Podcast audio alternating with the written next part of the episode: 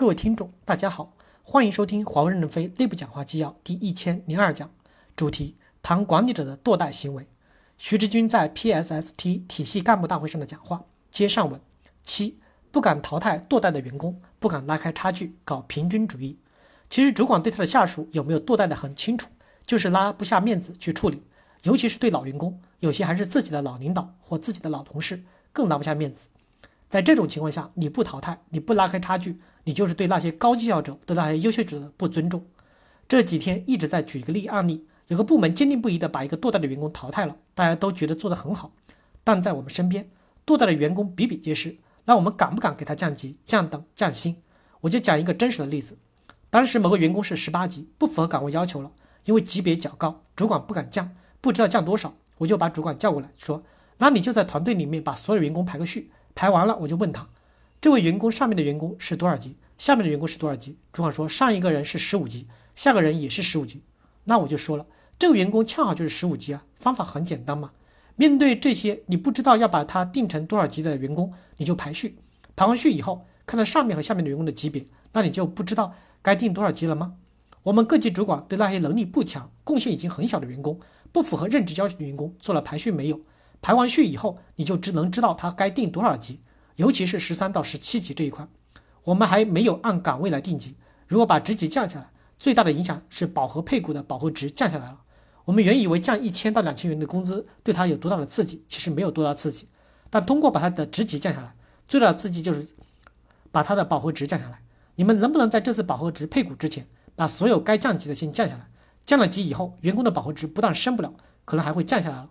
每个团队都可以适当的排序，尤其对那些堕代了的员工，在整个团队里排排序，看看他应该在哪个位置，然后给他合理的定级，该定多少定多少，该降多少降多少。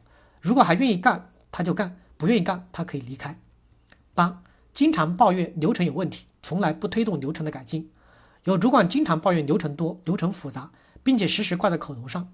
如果真发现流程有问题，一定要指出哪里流程多，哪个流程有问题。我们希望所有觉得流程有问题、流程多的人，要给所在组织的质量与运营组织 QA 提出来，这样我们才好改进。我们一直希望大家能反馈问题，但很多人就只抱怨，而且最后都成了口头禅，动不动流程很多、流程很长、流程阻碍了发展，但从来不去推动流程的改进，从来不指出哪里流程多了、哪个流程长了、哪个流程有问题，你那怎么改进呢？九，不敢接受新挑战，不愿意离开舒适区，在研发还好一点。因为没有哪个地方很差，但也有主管不想去新的领域，不敢接受挑战。今年一个很重要的导向就是希望干部骨干能到新的领域去。有人就怕这个怕那个，患得患失。十，不敢为被冤枉的员工说话。有的主管怕为被冤枉的员工说句公道话，因为说了可能就会被公司戴帽子。如果你真的觉得某个员工被冤枉了，为什么不敢说呢？要么你根本就不对这个员工负责任，要么就是怕说了以后被主管批评，怕得罪人。但是如果你都不敢说话，那又如何保护他们？十一，只做二传手，不做过滤器。有很多的主管只做二传手，不做过滤器。任何地方来了事儿，他立即就传下去，不管这个事情该不该做，要不要做，反正不是自己亲自做。这样一来，就让下属苦不堪言，不能聚焦工作。十二，热衷于讨论存在的问题，从不去解决问题。